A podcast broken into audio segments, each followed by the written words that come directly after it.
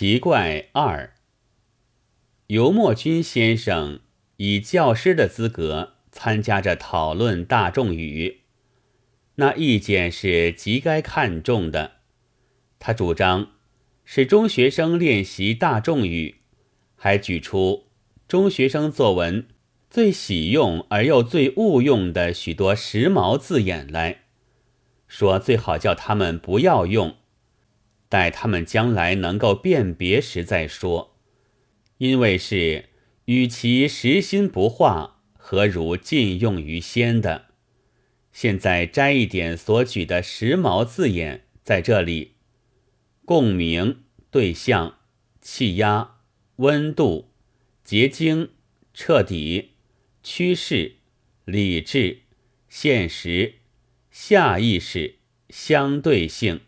绝对性、纵剖面、横剖面、死亡率，但是我很奇怪，那些字眼几乎算不得时髦字眼了，如对象、现实等，只要看看书报的人，就时常遇见，一常见就会比较而得其意义，恰如孩子懂画。并不依靠文法教科书一样，何况在学校中还有教员的指点。至于温度、结晶、纵剖面、横剖面等，也是科学上的名词。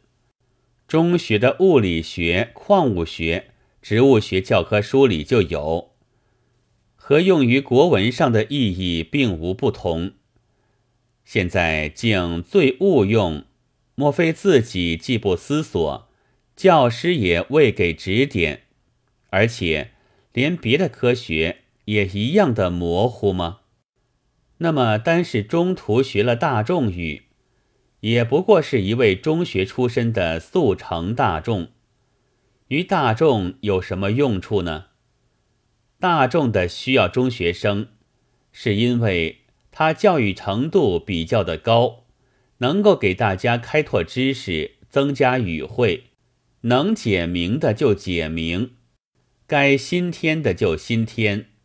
他对于对象等等的解说，就先要弄明白。当必要时，有方言可以替代，就易换；倘没有，便交给这新名词，并且说明这意义。如果大众语既是半路出家，新名词也还不很明白，这落伍可真是彻底了。我想，为大众而练习大众语，倒是不该禁用那些时髦字眼的。最要紧的是教给他定义。教师对于中学生，和将来中学生的对于大众一样。譬如纵断面和横断面，解作直切面和横切面，就容易懂。倘说就是横锯面和直锯面，那么连木匠学徒也明白了，无需识字。